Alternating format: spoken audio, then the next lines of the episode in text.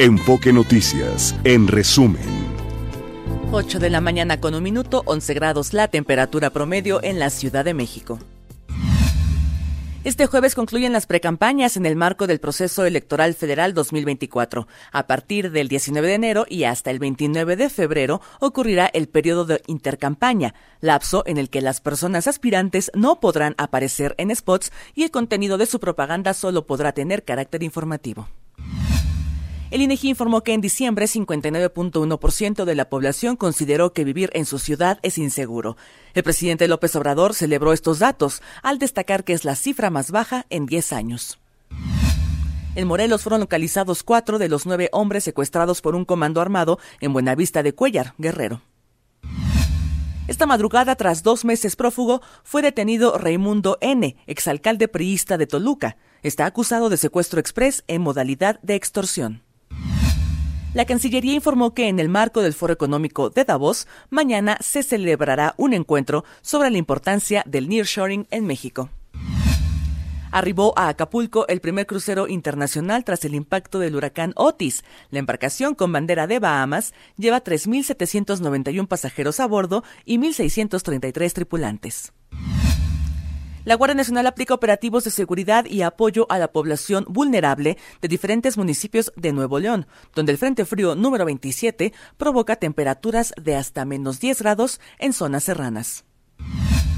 Y en entrevista para Amanece en Enfoque Noticias, Oliva López, secretaria de Salud de la Ciudad de México, reiteró que no hay alarma por los casos de COVID-19. Sin embargo, llamó a la población a vacunarse y seguir las medidas de prevención para cortar las cadenas de contagio. Escuchemos una presencia esperada, estacional, dentro de los parámetros que se estima que incrementa en esta época todos los virus respiratorios, eh, pero nada de alarma, pero insistimos, siempre hay que estarnos cuidando. Eso nos permite cortar cadenas de transmisión de todas las infecciones respiratorias. Tenemos muy pocos hospitalizados, al corte de ayer eran 12, 12 eh, sobre todo niños, eh, que son menores de 5 años no, no están vacunados. Y en el caso de influenza, es las personas que están llegando, que son 15 al corte de ayer, hospitalizadas, tampoco están vacunadas. Por eso la invitación a prevenir lo que podemos prevenir a través de la vacuna en materia internacional, fueron detenidas dos personas presuntamente relacionadas con el asesinato del fiscal ecuatoriano César Suárez, quien investigaba el asalto a un canal televisivo de Guayaquil. Y por último le informo que se elevó a al menos 40 el número de muertos en nueve estados de Estados Unidos debido a una intensa tormenta invernal que afecta a ese país desde la semana pasada. Más de 100 millones de personas se encuentran en alerta ante el pronóstico de temperaturas muy bajas por la llegada de una segunda tormenta invernal. Son las 8 de la mañana con 4 minutos y la temperatura promedio en la Ciudad de México es de 11 grados. Continuamos con más en Enfoque Noticias con Mario González. Está usted escuchando Enfoque Noticias por Radio 1000 en el 1000 de AM y Stereo 100 100.1 de FM. Regresamos con Mario González. Bueno, pues ya le hemos dicho, cierre de precampañas este jueves, la de Claudia Sheinbaum será hoy en el Monumento de la Revolución, están citadas sus seguidores y seguidoras a las 5 de la tarde en el Monumento de la Revolución, se espera una gran concurrencia por supuesto y vamos a hablar de todo esto con Tatiana Cloutier, coordinadora de voceros de la precampaña de Claudia Sheinbaum, ex secretaria de Economía. Eh, qué gusto saludarte Tatiana, bienvenida. Muy buenos días, ¿qué tal? Pues ya listos para este, para este cierre. Así es, estamos listos para el cierre y estamos invitando a todos los que nos quieran acompañar. ¿Cómo es tu balance de las cosas? ¿Cuál ha sido tu, visión de esta, de esta pre-campaña? Pues en muchos sentidos pues inédita en el país. Estamos muy contentos con los resultados. La doctora le dio tres vueltas al país, visitó las 32 entidades federativas y por otro lado se tuvieron cosas interesantes, logró estar en contacto con tantito más de 600 mil personas. Por otro lado también pudo expresar este, este, pues estos sueños que ella tiene para el país en caso de que este, las cosas salgan a favor de ella, como todo parece indicar, porque así lo dicen todas las encuestas. No hay encuesta que no la posicione por encima de dos dígitos. Y bueno, creemos que todo esto hace un balance muy positivo y donde nos obliga a, redoblar esfuerzos. Para consolidar estos números y hacerlos que se traduzcan en realidad el 2 de junio. Sí, sí, sí, la mayoría de las encuestas apuntan a dos dígitos, todas, todas prácticamente. Eh, esa es la base con la que arrancará la campaña seguramente. Pero dices, este, como en caballo de Hacienda, prácticamente. Aquí lo que decimos nosotros es que no hay trabajo fácil, todos los juegos hay que jugarlos con la misma energía, no importa la ventaja que lleves, hay que consolidar. Sabemos claramente que más del treinta y tantos por ciento, creo que treinta y siete, si no mal recuerdo, de estas preferencias dicen que no cambiarían y lo que queremos ir a que más de ese treinta y siete sea el cien de esos que han dicho que mm. estarán de este lado que se consolide y que sigamos sobre todo yendo por esa parte de los que aún no han definido su voto. Debates, eh, ya fueron aprobados tres por el Instituto Nacional Electoral, pero lo que he escuchado por parte de los, de los eh, contrincantes, tanto de eh, Xochitl Galvez como de Jorge Álvarez Maínez, es queremos más debates, queremos más debates. Eh, Jorge Álvarez Maínez decía hasta uno por semana. pues obviamente es la estrategia, ¿no? tratar de someter a debate a la, a la puntera. Claro, así normalmente es una estrategia válida en el sentido de que quien necesita ser visto porque no es visto, porque no es reconocido, requiere subirse a otro, a otro, a otro escalón. Sin embargo, nosotros habremos de cumplir con lo que la ley marca y habremos de estar en los debates del INE, ¿verdad? Todavía faltan definir eh, las formas, el método y todo esto, pero eh, a los tres debates asistirá porque se dijo que uno no era obligatorio, el primero. Eh, al día de hoy estamos en que habremos de cumplir con lo que la ley marque. Bien. Eh, ha hecho. ¿Cuál, ha sido la clave? Eh, es decir, apostar a esa, a esa continuidad. Muchos dicen, es que debería de separarse del presidente. Pues digo, ¿como para qué, no? Si llevo veintitantos puntos de ventaja, pues no tiene mucho sentido. Este, ya si cambia el escenario, pues será otra cosa. Pero, ¿eso o lo que ha hecho la oposición también en favor de la campaña de Claudia Sheinbaum? Lo digo abiertamente, pues unos hierros tremendos. Bueno, yo creo que aquí es una cosa importante. Históricamente, quienes han llegado a ser precandidatos, candidatos, lo que han requerido es despegarse del presidente o presidenta, eh, bueno, de los alcaldes, gobernadores, etcétera, en este caso presidente de la República, porque los resultados que han dado han sido muy malos. En este caso hay un proyecto común, pero no solamente un proyecto común, sino también hay mucho que presumir de lo que se ha hecho mm. y hay necesidad, por eso hablaba mucho Claudia, de continuidad con cambio, qué es lo que se requiere ajustar y qué es lo que se requiere innovar para entrar en otra etapa. Ya, claro. Este, sí, yo creo que hay referencias, ¿no? De, de, candidaturas en el pasado que tú recordarás eh, que no se deslindaron oportunamente de los gobernantes en turno y eso les costó, ¿no? Y este, este caso dices es, es distinto. Totalmente, porque pues digo, estamos hablando, y bien lo dicen, una aprobación de presidente del 56-58% por un lado, por otro lado un proyecto que es avalado y que trabajaron y lo construyeron ellos a lo largo del tiempo juntos. Entonces, no entiendo por qué habría de haber esto, eso no significa que no hay retos importantes que hay que afrontar desde otra perspectiva y mejorar. Y para ellos están haciendo los diálogos por la transformación. A ver, y esto lo pregunto a nivel personal, ¿qué cambia en una campaña, eh, siendo oposición, que lo has sido mucho tiempo, Tatiana, eh, a estar más bien del otro lado, siendo parte de la parte oficialista, digamos? Ok, ¿qué cambia? Una de las cosas importantes es, te toca enseñar, vamos a decir aquí, o recalcar los logros que se han tenido, tanto del gobierno que Claudia encabezó, como del gobierno que el presidente Andrés Manuel ha encabezado, ¿no? Tenemos mucho de dónde dar, tenemos mucho de qué presumir y por otro lado que toca también, pues hacer frente a los retos que siguen estando latentes y que tienes que reconocer porque pues son, son retos que están ahí y que no podemos negar. Mm.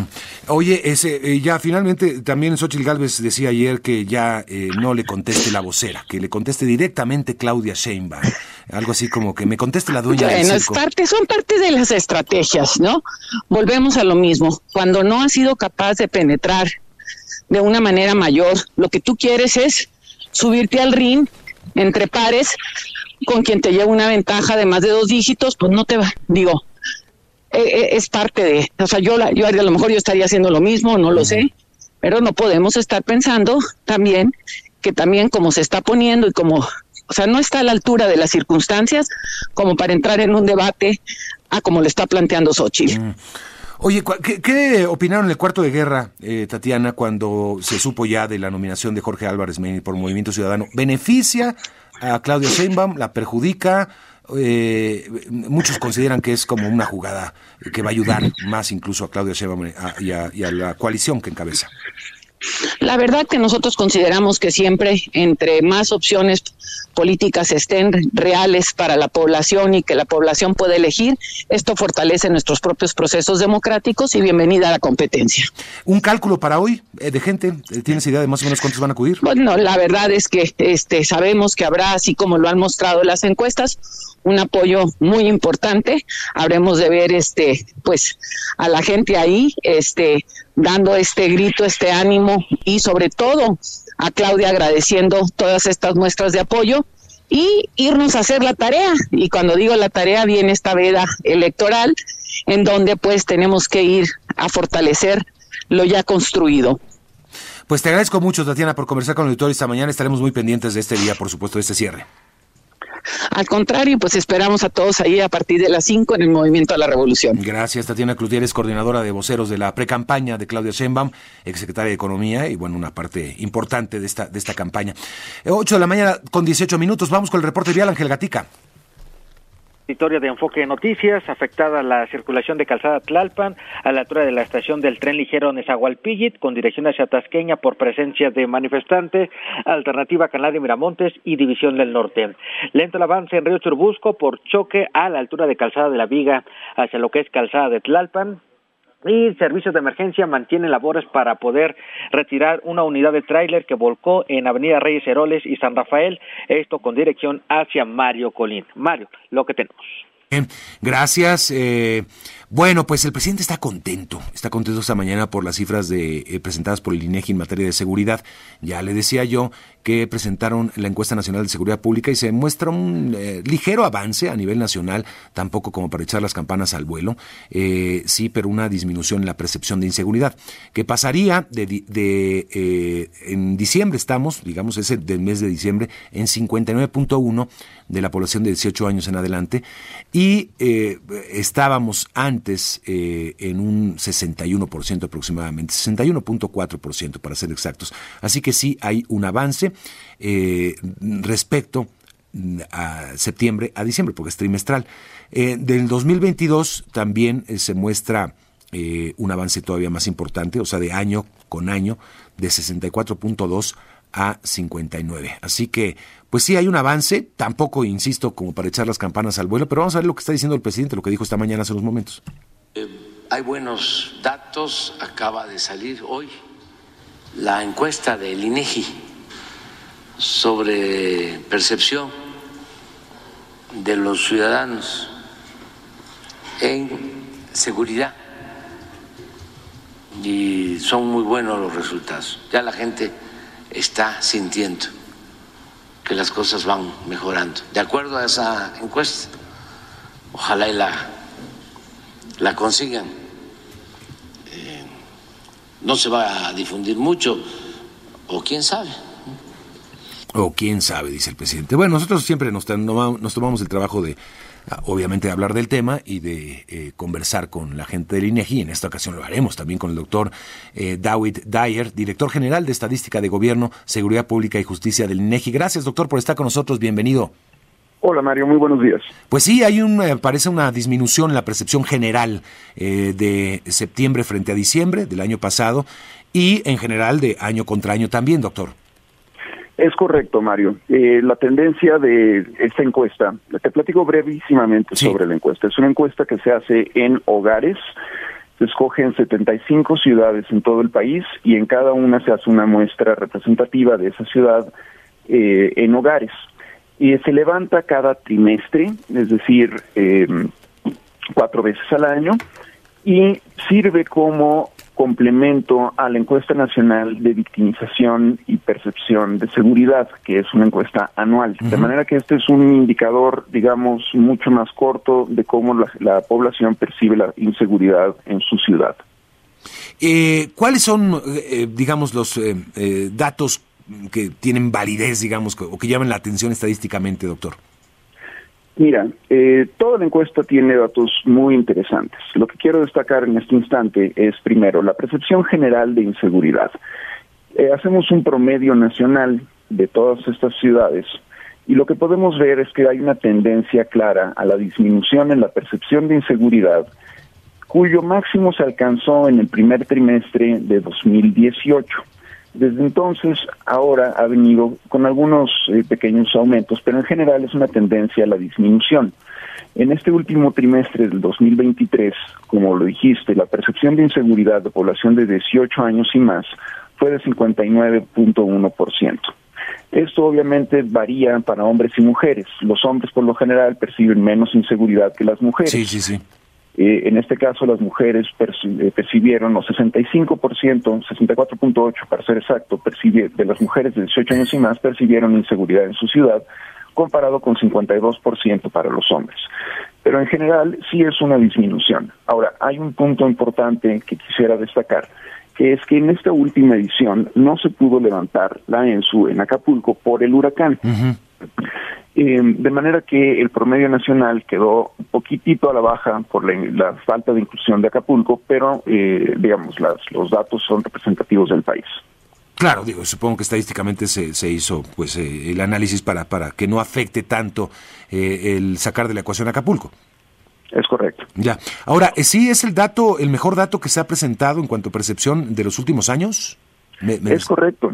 Mira, es el más de la de la serie que tenemos sin duda, desde 2013 a la fecha es el dato más bajo.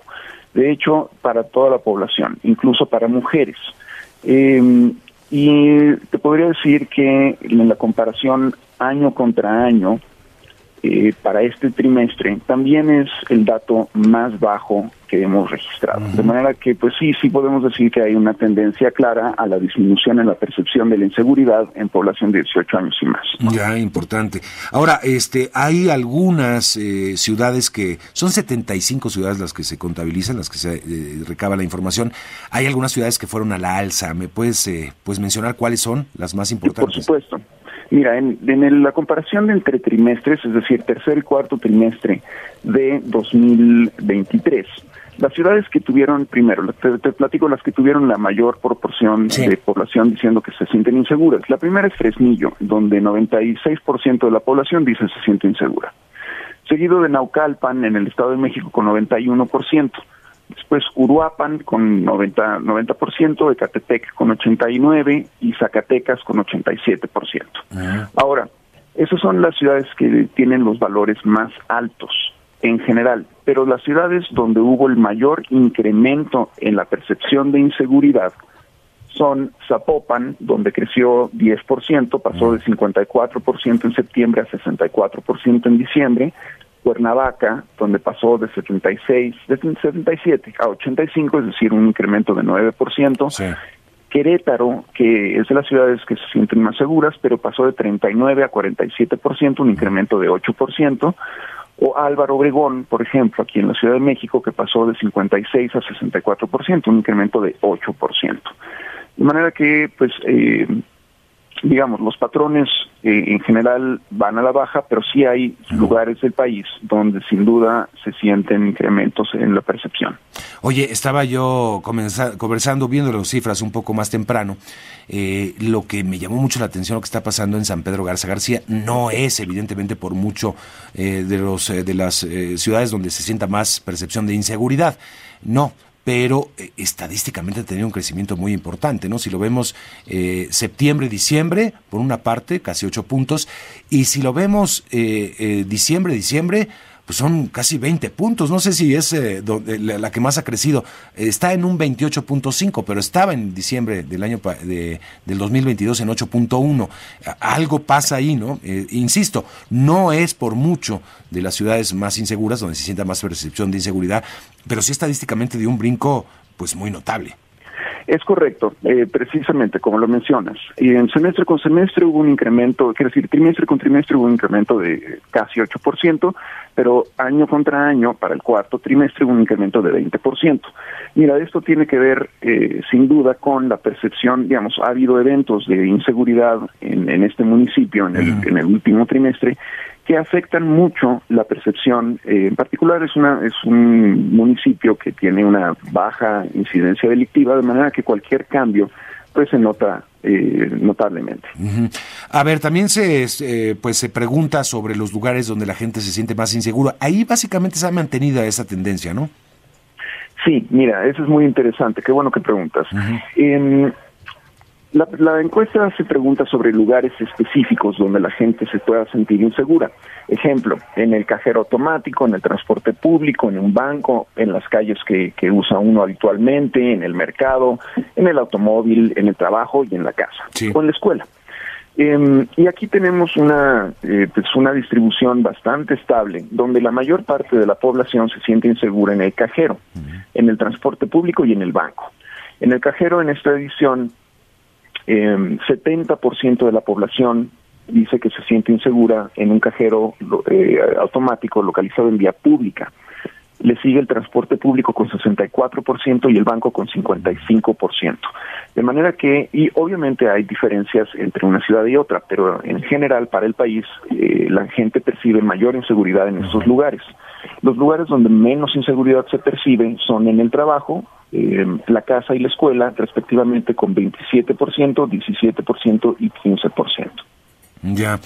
Eh, este, bueno, eh, hay ahí, digamos, entre hombres y mujeres no hay tanta diferencia, ¿verdad? O sea, sí la hay en cuanto a percepción en general de seguridad, eh, casi 10 puntos de, diferencia entre hombres y mujeres, pero en los lugares ahí más o menos se mantiene igual, ¿no? La, respuesta es básicamente la misma. Eh, no, de hecho, bueno, de nuevo, depende de, qué ciudad, pero en general hay una diferencia sistemática en la percepción entre hombres y mujeres. Eh, las mujeres, por lo general, se sienten más inseguras en cualquier lugar público que los hombres, aunque eh, también depende un poco del grupo de edad. Hay mujeres, las mujeres más jóvenes se sienten más inseguras, por ejemplo, en el transporte público o caminando en las calles, que las mujeres más grandes, que a lo mejor salen un poco menos, eh, pero se sienten más inseguras, por ejemplo, eh, asistiendo a un banco. Entonces hay diferencias importantes en, eh, entre hombres y mujeres y dentro de cada grupo por sexo. Ya. Bueno, pues interesante. Este, oye, y luego siempre pasamos a una parte que, me gusta mucho porque también vemos dónde están los mayores conflictos, digo, conflictos sociales, de convivencia, ¿no? Social. Este, eh, me refiero ya a la parte casi final del estudio, en donde se habla cuáles son eh, los conflictos o enfrentamientos más frecuentes que se registran. Este, también se diferencia entre hombres y mujeres. Y el ruido es de los principales problemas que se, que se, el ruido en las calles, la música en fiestas, supongo, y ese tipo de cuestiones, son los que más eh, despiertan conflictos eh, vecinales, doctor. Es correcto. y bueno, pues no, mira, no es, no es de sorprender que en el último trimestre, donde pues hay más fiestas por las festividades de fin de año, el ruido haya tenido un incremento sustancial en la percepción de, de, pues, conflictos o enfrentamientos en, la población. En este en esta ocasión, comparado el cuarto con el tercer trimestre, hubo un incremento de casi cuatro puntos porcentuales, es decir, 15% de la población eh, encuestada em, mencionó que el ruido era un problema, comparado con 11% el semestre pasado, o el trimestre pasado anterior. Ahora, hay otros problemas que también son muy constantes, como encontrar basura tirada o quemada por los vecinos, problemas de estacionamiento, que se estaciona en un lugar donde molesta a algunos de los vecinos, animales domésticos, etcétera. Pero sin duda el ruido fue el, mayor problema eh, identificado por la población. Bien, pues muy, muy interesante, doctor. Muchísimas gracias por comenzar con el auditorio esta mañana. Al contrario, Mario, un placer y un saludo a todos. Gracias, es el doctor David Dyer, director general de Estadísticas de Gobierno, Seguridad Pública y Justicia del INEGI. Le decía, pues el presidente vio la encuesta tempranito y estaba contento con estos eh, resultados. Y vamos a seguir, este, pues, eh, con otros temas, porque, eh, pues, en Guanajuato, ya le decía, se presenta el secuestro de Lorenza Cano Flores, madre buscadora en Guanajuato, a quien eh, aparentemente el mismo grupo criminal ya le habría asesinado a su hijo y a su esposo durante el rapto, eh, una situación pues muy grave que nos habla de la situación de inseguridad en Guanajuato. Y vamos a hablar de esto con Raimundo Sandoval, integrante de la Plataforma por la Paz y la Justicia en Guanajuato. Gracias, Raimundo, por estar con nosotros. ¿Cómo estás, Mario? Muy buen día. Bueno, este, ¿quién es Lorenza Cano? Lorenza Cano es una buscadora, integrante del colectivo eh, Salamanca Unidos Buscando Desaparecidos Guanajuato. En la entidad, en los últimos cuatro años han sido la emergencia por el crecimiento de las desapariciones y al mismo tiempo el surgimiento de colectivos de familias de personas desaparecidas. De los casi 3.000 casos, yo aseguraría que uno de cada tres está organizado en colectivo. Y estos colectivos hacen búsqueda en vida, eh, participan en las búsquedas eh, oficiales de la Comisión de Búsqueda y tienen un trabajo, en muchos casos, de visibilidad a nivel territorial. Y me parece que Salamanca es uno de los municipios de especial preocupación de los colectivos. Ella es, digamos, eh, esta compañera Lorenza, que además busca a su hermano, eh, que desapareció eh, cinco años antes. Digamos, ella ha estado integrada al colectivo desde la búsqueda de, su hermano José, José Francisco. Y ahora se encuentra desaparecida. Sí, desde 2018 aparentemente está en la búsqueda de su hermano. Así es. esa la llevó al activismo y, y era una, digamos, eh, integrante, pero muy visible de, de, la Plataforma por la Paz y la Justicia, eh, Raimundo. Eh, ¿por, qué, ¿Por qué se fueron contra ella, eh, aparentemente?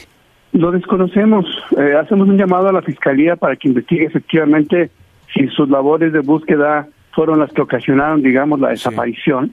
Hemos afirmado, y así lo hemos sostenido varias ocasiones con mecanismos de la ONU, que efectivamente la búsqueda eh, tiene como represalia una serie de amenazas e incluso de asesinatos. Y creemos que no es seguro hacer búsqueda de personas desaparecidas en Guanajuato por los efectos que esto puede tener. Incluso estamos documentando casos de desplazamiento forzado producto de estas amenazas y de esta violencia. Híjole, en, ese hecho de levantamiento del secuestro se produce el asesinato de su hijo y, y de su esposo. Una cosa terrible, Raimundo. No es el primer caso donde eh, hombres armados entran a domicilios, eh, quieren llevarse a mujeres o se llevan a mujeres. Sucedió en Salvatierra hace unos meses. Y a la familia al intentar oponerse es asesinada.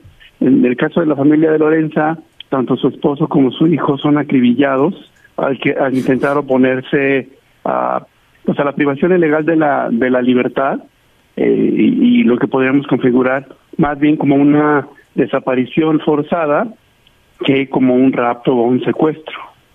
Qué cosa tan terrible. Pues eran varios vehículos aparentemente que llegaron grupos armados y, cometieron esta atrocidad. Eh, ¿Se tiene contacto con la Fiscalía, Raimundo, por parte del colectivo?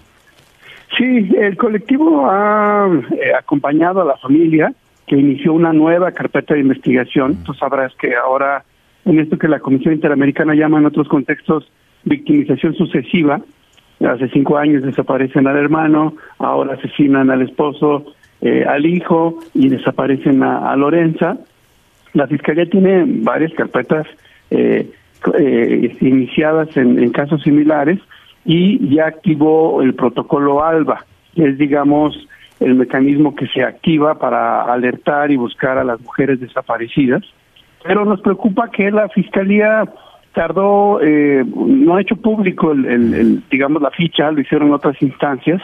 Sabemos que se inició la coordinación entre el, gobierno del estado, pero todavía no vemos a la Comisión Nacional de Búsqueda mm. activa en, en este en este caso que nos parece revela pues, la situación de riesgo que enfrentan las buscadoras. Te comento Mario que a petición de la familia y del colectivo la plataforma solicitó al Comité de la ONU contra las Desapariciones Forzadas que inicie acciones urgentes, que según la Convención contra la Desaparición Forzada es una medida que promueve planes integrales de búsqueda y que podría ser un recurso que podría fortalecer también la búsqueda de Lorenza. Sí.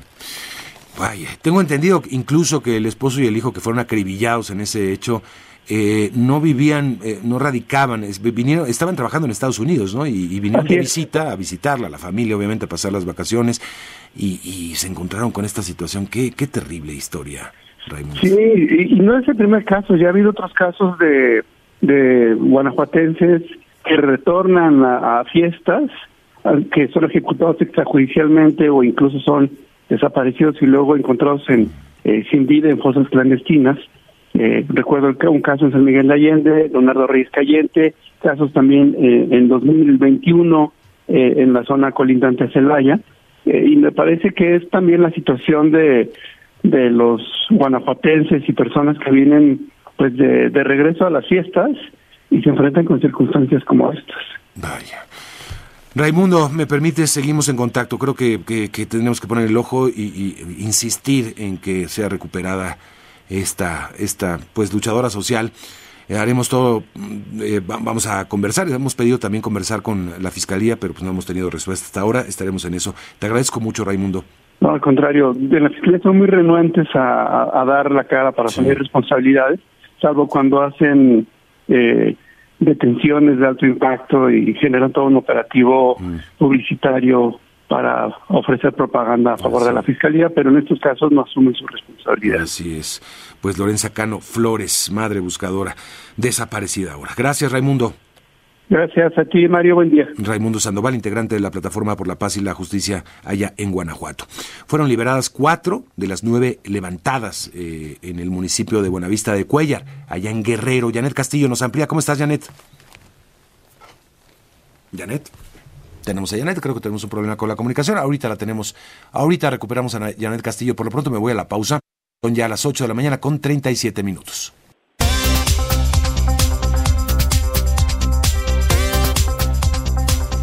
8 de la mañana, 42 minutos. Fueron liberadas cuatro de las nueve eh, levantadas, ya le decía, en el municipio de Buenavista del Cuellar. Todavía faltan eh, recuperar más allá en Guerrero. Esperemos que todo salga bien. Janet Castillo, cuéntanos. Claro que sí, Mario Auditorio. Efectivamente, eh, nueve personas que habían sido plagiadas el pasado 14 de enero en el municipio de Buenavista de Cuellar. Bueno, ya ayer la Fiscalía de Guerrero informó que fueron liberadas cuatro de estas personas, cuatro hombres, eh, eh, de ellos eh, pues son varios jóvenes los que habían sido plagiados después de estar en una fiesta familiar en, Santa Fe Tepetetla, esto en el municipio de Buenavista de Cuellar, y fue el pasado domingo, incluso pues dimos, dimos cuenta aquí en Enfoque Noticias el lunes, pues de la desaparición de estas personas, de que llegaron hombres armados, porque estas fueron las declaraciones de algunas de las personas que estuvieron en la fiesta, y que se habían llevado a nueve hombres y los estaban, los estuvieron amagando con matarlos, eh, pues si no dejaban que se los llevaran. Finalmente, la fiscalía ayer a través de un comunicado informó que fueron liberados cuatro hombres, esto en el poblado de Zacapalco, eh, que es también en el municipio de Buenavista de Cuellar en la región norte de Guerrero. Pero de igual manera la Fiscalía pues ya había realizado un operativo de búsqueda a partir del 16 de enero para dar con los responsables. En este comunicado no detalla qué fue exactamente lo que pasó, o quiénes o qué grupos o los liberaron a estos cuatro hombres. Faltan cinco todavía y los operativos de búsqueda continúan eh, pues buscando para dar con el paradero de estos otros cinco jóvenes que fueron privados de su libertad. Ese reporte que tenemos desde Guerrero. Bueno, estaremos muy pendientes, por supuesto, este Janet, te agradezco. Bueno, hubo una una pequeña este, alerta sísmica, no, no de la, la que tenemos eh, obviamente oficial, sino de los eh, esa de Sky Alert de los teléfonos celulares y se escuchó en la conferencia mañanera. Aparentemente sí hubo un sismo no llegó a percibirse mayormente en la capital mexicana, no activó las alertas, ¿verdad, Fabiola? No, ya tenemos información oficial del Sismológico Nacional. Es preliminar un sismo magnitud 5 a 21 kilómetros al sureste de Crucecita en Oaxaca, pero sí muchas personas les llegó esta alerta a su teléfono celular de esta aplicación de paga sobre un sismo de magnitud fuerte. Incluso la alerta se escuchó, como bien lo comentas, en la conferencia matutín del presidente López Obrador. Dijo, ¿nos salimos o qué, qué hacemos de protocolo? Pero como no sonó la alerta de Palacio Nacional, pues sigue con su, con su conferencia. Bueno, vamos a, vamos a escuchar qué pasó en la conferencia matutina. ¿Cuánto?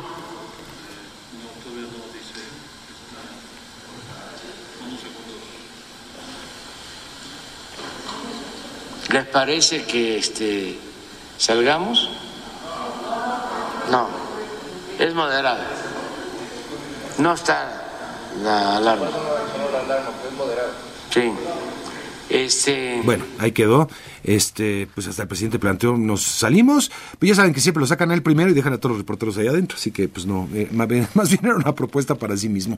Bueno, pues eh, vamos con el comentario esta mañana de Ruth Zabaleta. Puntos suspensivos con Ruth Zabaleta. Ruth, qué gusto saludarte, es jueves, ¿cómo te va? Qué bueno que no escuché la alerta, si no yo la Ya estarías corriendo. Sí, no, sí, sí, yo tampoco. Oye, este, pues ya es, concluyen hoy las campañas. Así es, Mario. Las precampañas, las precampañas. Cierran las precampañas y con la sorpresa de que sí habrá tiro en el 2024, es decir, en este año. ¿Y por qué digo eso, Mario? Porque todo parecía indicar que, pues, las críticas, y así se veía en la realidad, que la gran hazaña de, de Xochitl de dirigir una, pues, un, un, grupo, digamos, tan difícil como el de los partidos políticos, haber logrado tener la, la precandidatura, pues nada más iba a terminar ahí porque no se veía que, que arrancara, que este, que tuviera punch, que, que fuera a haber tiro, ¿no? O sea, se veía así como desinflada la campaña y sin embargo ya en estos últimos días, pues la sorpresa es el cambio de estrategia del discurso y otra vez eh, la forma en que Xochitl creo que siempre ha sido así, eh, se había disminuido esa forma de, de, actuar, pero la retomó otra vez, de, de enfrentar, de confrontar, de, de tener la iniciativa, Mario, y eso es lo más importante, me parece. O sea, creo que eso le permite, le da posibilidades a la oposición de estar en la contienda, Mario. O sea, independientemente de tener una buena candidata, estar realmente en la contienda. O sea, creo que ya se ha dicho mucho, Podré aquí explicó.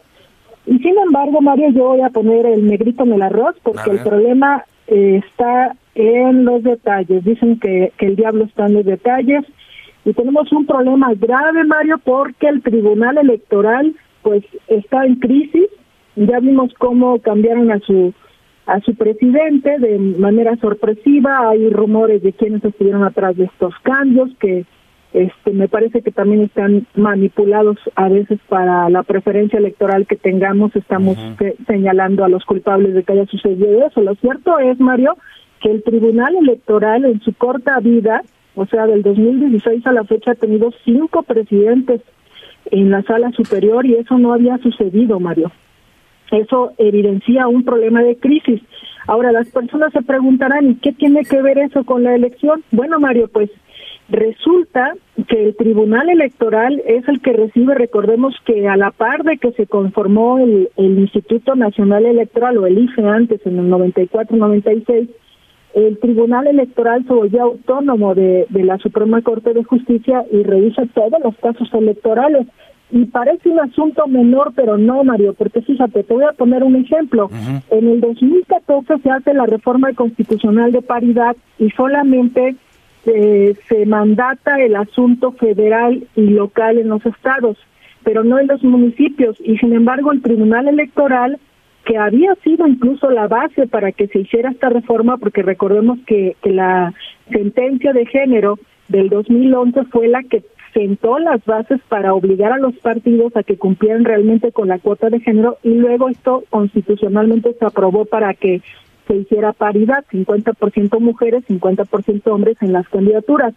Pues esto eh, motivó a que los eh, tribunales electorales locales, Mario, en los municipios obligaran a que también hubiera paridad de género en las candidaturas a las presidencias municipales por parte de los partidos políticos. Y es así como hemos visto que ha crecido lo imposible. Nunca se pensaría que hubiera tantas presidentas municipales nombradas. Ya hemos mencionado aquí algún caso. ¿Cuál es el problema en este momento, Mario?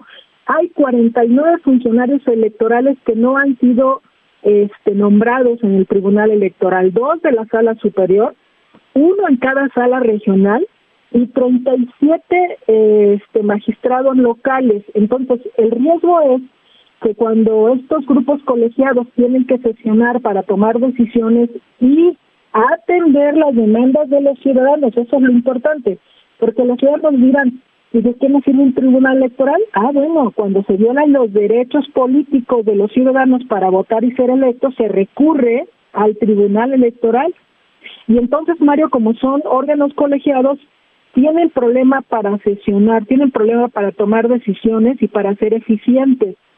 Sumemos a eso, Mario, o sea, eso para mí es un riesgo, el, el riesgo de que no estén completos estos órganos electorales pero también hubo un recorte importante de presupuesto, o sea, ya lo hemos dicho aquí, pareciera que no tiene importancia, pero le recortaron más de 700 millones al Tribunal Electoral para su operación. Mario, ¿por qué en una elección que es la madre de todas las elecciones, Dios valga la expresión, es una elección grandísima más que la del 2018, más que la del 2021, con grandes riesgos como es la situación del incremento de la violencia política, por qué se le recortan recursos y por qué no se nombran a los magistrados. Bueno, pues porque a Morena no quiere. ¿Por qué? Porque los magistrados, Mario, eh, los propone la Suprema Corte de Justicia y con la confrontación que tiene el presidente de la República con la presidenta de la Suprema Corte de Justicia y con todo el órgano, pues no están de acuerdo en las propuestas que le mandaron al Senado para que se nombraran a los magistrados de las salas regionales y de la sala superior, Mario. O sea, está frenada en los nombramientos porque Morena no está de acuerdo en que la Suprema Corte de Justicia sea la que proponga a estos juzgadores. Entonces, ese es el problema por el que el Senado de la República, entre otros muchos casos que no han nombrado, por ejemplo, 72 también magistrados de los tribunales de justicia administrativa y otros que ya has mencionado tú en este programa, pues no se han nombrado, pero en este caso particular este, afecta, Mario, impacta. Sí, sí, sí, parece que ha habido, pues muy soterradamente, bueno, ha, sido motivo de, obviamente, de polémica, pero se ha estado, eh, parece que trabajando en el rediseño de las instituciones electorales, ¿no? Este, tanto en el INE como en el tribunal, eh, poniendo un poco las, el, juego a modo, Ruth.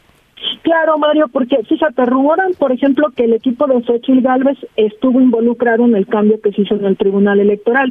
Eso es ilógico, porque nada más se hizo el cambio, llegó la nueva presidenta y le dieron luz verde a la presidenta del INE para que ella hiciera los nombramientos. ¿Eso en qué le beneficia al equipo de Xochitl Galvez o su candidatura? Entonces, creo que hay un problema ahí de este, estar desviando la atención, de estar eh, pues eh, regando rumores que, que puedan afectar a una u otra candidatura, como como dijo hace un rato la representante de Morena en este mismo medio, ¿no? Ella dice, pues es parte de la estrategia, sí, pues también igual ellos tienen parte de la estrategia haciendo este tipo de, de la atención y lamentablemente esto afecta muchísimo. Otro caso, Mario, fíjate nada más puntualizo. Eh, en estos últimos años se ha motivado a que haya representantes de las diferentes minorías, lo hemos mencionado aquí, cómo se incrementó el número de representantes de los indígenas, de los este, afromexicanos, de la diversidad sexual, de, de los migrantes en el extranjero. Mario, este, afortunadamente hoy el INE tuvo un acuerdo, bueno, ya esto lo emitió hace algunos, algunos meses, algunas semanas, de cuántas personas eh, se tenía que garantizar por parte de los partidos políticos que, jugaran en esta contienda, en, esta, en este proceso electoral. El Tribunal Electoral sirve para garantizar que sí les cumplan las representaciones de estas personas. Sin la intervención del Tribunal Electoral no se hubiera crecido y se hubiera llegado a la determinación respecto a esta situación de las personas. Otra cuestión que atiende el Tribunal Electoral es la violencia política en contra de las mujeres. De hecho, el Tribunal Electoral ha tenido una participación importantísima en la reglamentación para evitar que se siga violentando los derechos de las mujeres. Ha dirigido los procesos para lograr las reformas en la Cámara de Diputados y Senadores. O sea, la, importancia del Tribunal Electoral pareciera invisible, no se ve mucho, pero sí afecta e impacta muchísimo la garantía de que haya una elección transparente. No, en un proceso eh, eh, electoral y postelectoral también, ¿no? sí, exactamente, Mario, porque además, fíjate, la sala superior, constitucionalmente la sala superior tiene que sesionar por lo menos seis magistrados para eh, ratificar la elección de la presidencia de la República en este momento no hay seis magistrados, no hay seis magistrados, solamente cinco magistrados y confrontados mutuamente entre ellos. ¿Por qué se hizo el cambio de la presidencia? Pues tres a dos, o sea, Mario. totalmente divididos, en, en crisis, con menos recursos, con la injerencia, si la hay, de actores externos de, de los diferentes partidos, porque pues Mario, quienes más a veces han eh, cuestionado las determinaciones de, del Tribunal Electoral han sido los partidos políticos, ni modo que cuando les obligaron a que cumplieran con las cuotas de género les pareciera muy buena esa decisión. ¿Te acuerdas? 40-60% que no la querían respetar y se les obligó a que si no la cumplían no podían registrar las candidaturas. Eso lo hizo el Tribunal Electoral y así lo hacen en el nivel local, o sea, sin los tribunales no habría garantía de los derechos políticos de estos mm. sectores mal llamados minoritarios, porque las mujeres no son minoría, somos mayoría, Mario. Ya, sí, totalmente. Bien, pues Ruth, estaremos eh, con el tema, por supuesto que es fundamental para esta para este proceso que estamos viviendo. Gracias, Ruth, como siempre. Así es, Mario, un abrazo y saludos a la audiencia. Gracias, hasta pronto. Pues ya son las 8 de la mañana con 56 minutos y tenemos más actualización, Fabiola Reza. Así es, respecto a este sismo magnitud preliminar 5 con epicentro en el sureste de Crucecita, en Oaxaca, dice el jefe de gobierno Martí Batres en su cuenta, en sus redes sociales, que en algunas aplicaciones se registró un aviso de sismo. No obstante, debido a la baja magnitud, no ameritó que sonara la alerta sísmica oficial. La aceleración en la Ciudad de México fue mínima y totalmente imperceptible todo se encuentra en tranquilidad y en orden. Bien, gracias Fabiola. Bueno, pues qué bueno que nada más fue una, un aviso, un, un recordatorio de que vivimos en una pues eh, en un país sísmico. El Tribunal Electoral aplazó, ya que hablábamos del Tribunal Electoral con Ruth Zabaleta, pues aplazó una semana la revisión de una megamulta por irregularidades contables en la selección del aspirante presidencial Claudia Sheinbaum serán algo así como 60 millones de pesos. Sergio Perdomo, ¿cómo estás? Hola Mario, un saludo a la audiencia Mario, pues todos tranquilos, el INE y el Tribunal Electoral, bueno, pocas instituciones trabajan también, hoy se aprueba en el INE, por ejemplo, los temas de los debates, ya está todo casi preparado para la elección del 2 de junio y por su parte el Tribunal, pues hay que decirle a Ruth Zabaleta que esté muy tranquila, que pues no pasa nada, con cinco magistrados de siete saldrá a tiempo y bien la calificación de la elección presidencial. Ya lo insistió, ya lo platicó con nosotros la magistrada del tribunal, Mónica Soto Fregoso. Y bueno, cuando falta un magistrado, ya te he explicado, Mario, puede trabajar incluso con cuatro de siete magistrados. Y cuando falta uno, pues ¿qué sucede, Mario? Tú ya lo sabes. Se solicita el apoyo de una magistratura de las salas regionales. El tribunal tiene cinco salas y no pasa absolutamente nada. Entonces, Ruth Zabaleta, mi amiga, tranquila, todo bien en el tribunal. Y mientras tanto, pues aplaza ya el tribunal una semana una megamulta, va a ser de 68 millones de pesos por irregularidades contables en la selección del aspirante presidencial Claudia Sheinbaum. Hubo inconformidad de entrada del magistrado Reyes Rodríguez Mondragón, anda todavía muy molesto porque le dejó, le quitaron la presidencia, pues él acusó que a través de una filtración periodística, pues hubo una llamada para aplazar el la posible sanción a Morena y se le dijo no. Vamos a escuchar lo que dijo al respecto el magistrado Reyes Rodríguez.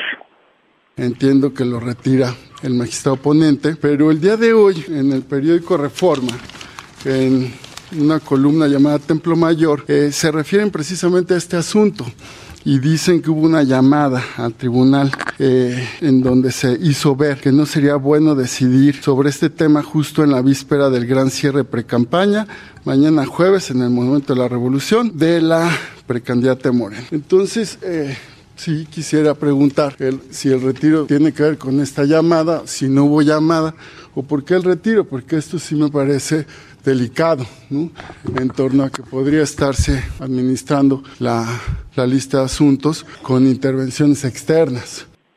Bueno, es normal que los magistrados suban y bajen proyectos cuando lo deseen.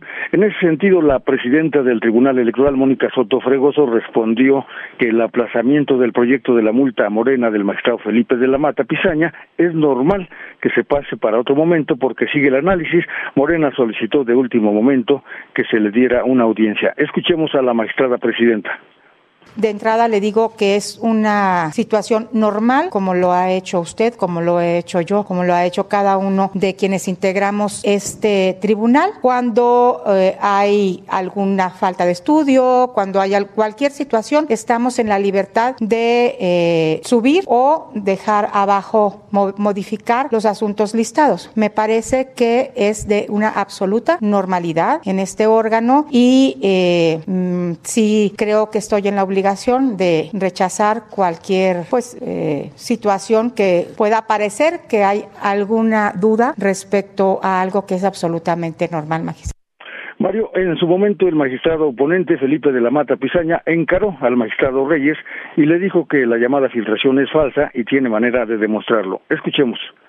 Las filtraciones al Reforma no son nuevas. Siempre ha habido aquí, eh, digamos aquí, personas cercanas al Reforma que han filtrado cosas. Me acuerdo perfecto de mi proyecto del PES, que fue filtrado. No me sorprende que se haga algún tipo de filtración de ese estilo. Sin embargo, esta filtración, como casi todas, cabe decir, se trata de una mentira. Yo tengo documentado a través de un correo electrónico la solicitud por parte de la representación de Morena en el Consejo General del INE, que a las alrededor de las 10 de la mañana, una cosa así, eh, me solicitaron una audiencia. La representación del INE no tiene, eh, hasta el momento no había desahogado su posibilidad de dar una audiencia. Repito, y quiero hacerlo notar, lo tengo documentado. La filtración es falsa y con mucho gusto puedo hacer público el correo electrónico. Después de todo, Mario, el magistrado Reyes públicamente aceptó que todos los magistrados en su momento sí han solicitado aplazar algún proyecto, incluso él, y bueno, pues ya siguió la sesión, Mario. ¿Es cuánto? Sergio, bueno, valgan las aclaraciones que nos has hecho esta mañana. Gracias, Sergio. Por nada, buenos días. Estaremos pendientes, obviamente. Nueve de la mañana, dos minutos, tiempo del centro de la República. Muchas cosas han pasado por estos micrófonos. Vamos a la pausa y regresamos. Todavía tenemos mucho más. Tenemos el resumen de la información más importante con Fabio Larreza.